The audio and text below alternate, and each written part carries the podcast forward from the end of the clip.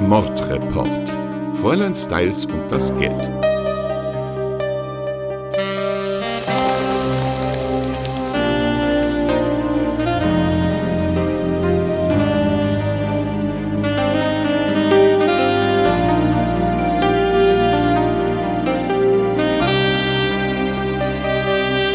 Folge 2.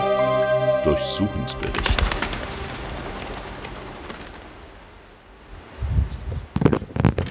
Wir betreten nun das Schlafzimmer des Opfers, Fräulein Elisabeth Stiles. Ähm, können wir? Ja. Gut. Äh, Durchsuchungsbericht im Fall Elisabeth Stiles. Es ermitteln der Kommissar Hastig und. Oberkommissar Lento. Gut. Gehen wir rein.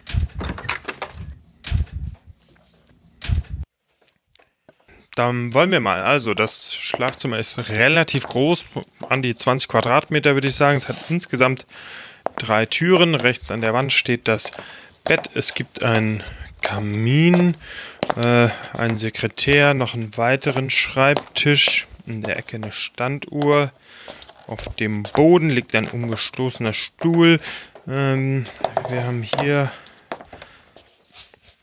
eine zersprochene Nachttischlampe und daneben feine Scherben von, ja, was war das? Das war mal Kaffee- oder Espresso-Tasse. Ähm, Würden Sie vielleicht Handschuhe oder Pinzette nutzen? Sie verwischen ja alle Spuren mit Ihrer Hektik. na, ich weiß bei Ihnen immer nicht, ob Sie die Handschuhe zur Spurensicherung anziehen oder aus Angst vor Keimen oder sonst was. Ich sehe mir mal den Nachttisch an. Daneben ist auf jeden Fall noch ein, ein Fleck auf dem Boden. Riecht, riecht nach Kaffee. Ist auch noch feucht. Ja. Hier, kommen Sie mal rüber. Sehen Sie das? Da hat sich ein, da hat sich ein grüner Stofffaden in der Tür verhangen. Äh, wessen, wessen Tür ist das? Müsste die Tür zum Zimmer der jungen Cynthia sein. Die andere geht in das Arbeitszimmer von ihrem Mann, Alphons. Sehen Sie hier auf der, auf dem Schreibtisch steht noch eine Tasse. Äh, Tee. Ist da noch ein Rest drin? Schicken Sie die Tasse ins Labor und lassen Sie den Tee analysieren. Äh, Moment, ich glaube. Ja, genau. Äh, der Tee wurde bereits bei der ersten Begehung untersucht. Er enthält auf jeden Fall nicht das Strychnin. Das hat der Schnelltest schon mal ergeben. Ja, aber schicken Sie ihn trotzdem ins Labor. Die sollen eine gründliche Analyse machen. Ähm, was haben wir da noch? Äh, hier auf dem Schreibtisch ist noch Ihr Laptop, ein paar Briefe, ähm, ein Handy, wobei wir haben bei der Leiche eigentlich schon Ihr persönliches iPhone gefunden. Ähm, den Laptop sollten wir uns auch nochmal genauer anschauen. Ich versiegel das alles, dann können wir das mitnehmen. Bei den Briefen, ja, einer geht an eine Evelyn. Ähm, paar Einladungen zu irgendeinem Charity-Ding. Ja, da eigentlich nichts Spannendes. Haben Sie noch irgendwas am Kamin? Nee, hier gibt's nur eine alte Vase, Zündhölzer für den Kamin und einen Kerzenständer.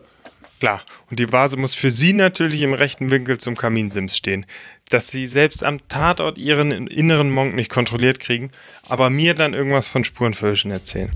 Ach, papalapap. Also, lassen Sie uns zusammenfassen und dann alles versiegeln. Meiner Meinung nach gibt es hier fünf Dinge, die interessant sind. Erstens, die zerbrochene Tasse in kleinen Stücken. Zweitens, der Laptop und die Dokumente.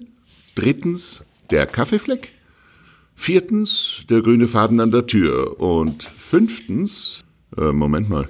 Schauen Sie mal, hier in der Asche vom Kamin. Sehen Sie das? Ein Stück Papier. Das, das erstaunlich dickes Papier, so fast so Dokumentenpapier, würde ich sagen. Exakt. Sehen Sie hier die Buchstaben? Ich vermute, das war ein Testament, das hier verbrannt wurde.